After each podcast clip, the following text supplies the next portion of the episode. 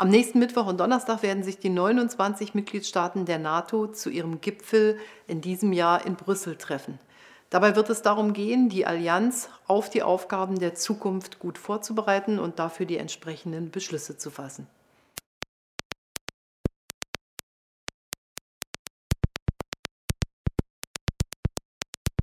Wir brauchen die NATO auch im 21. Jahrhundert, weil sie Garant für unsere Sicherheit ist, und zwar als transatlantisches Bündnis. Das Besondere der NATO ist, dass wir füreinander, für unsere jeweilige Sicherheit einstehen. Und wir sehen, dass sich die Herausforderungen für die NATO in den letzten Jahren sehr stark verändert haben. Für uns alle war ein einschneidendes Ereignis die Annexion der Krim und die militärischen Aktivitäten in der Ostukraine. Daraufhin hat das Bündnis tiefgreifende Veränderungen und Beschlüsse gefasst, insbesondere beim NATO-Gipfel in Wales.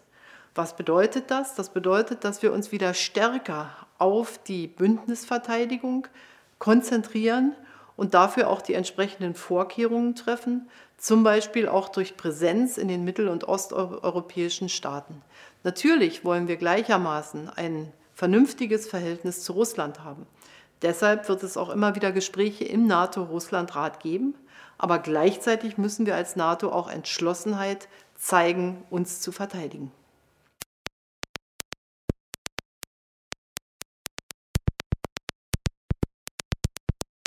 Wir haben in Wales den Beschluss gefasst, dass wir uns bis 2024 schrittweise dem 2-Prozent-Ziel annähern, das heißt 2 Prozent des Bruttoinlandsprodukts für Verteidigungsausgaben aufwenden.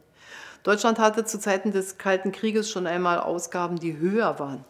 Danach haben wir sehr stark auch bei der Bundeswehr eingespart und insofern geht es jetzt um Ausrüstung und nicht etwa um Aufrüstung, denn wir müssen uns auf diese neuen Herausforderungen wirklich vorbereiten und wie überall ist, gibt es natürlich einen sehr starken technologischen Wandel. Und deshalb sind in den letzten Jahren die Verteidigungsausgaben gestiegen und auch der Haushalt für 2019 weist noch einmal steigende Verteidigungsausgaben aus.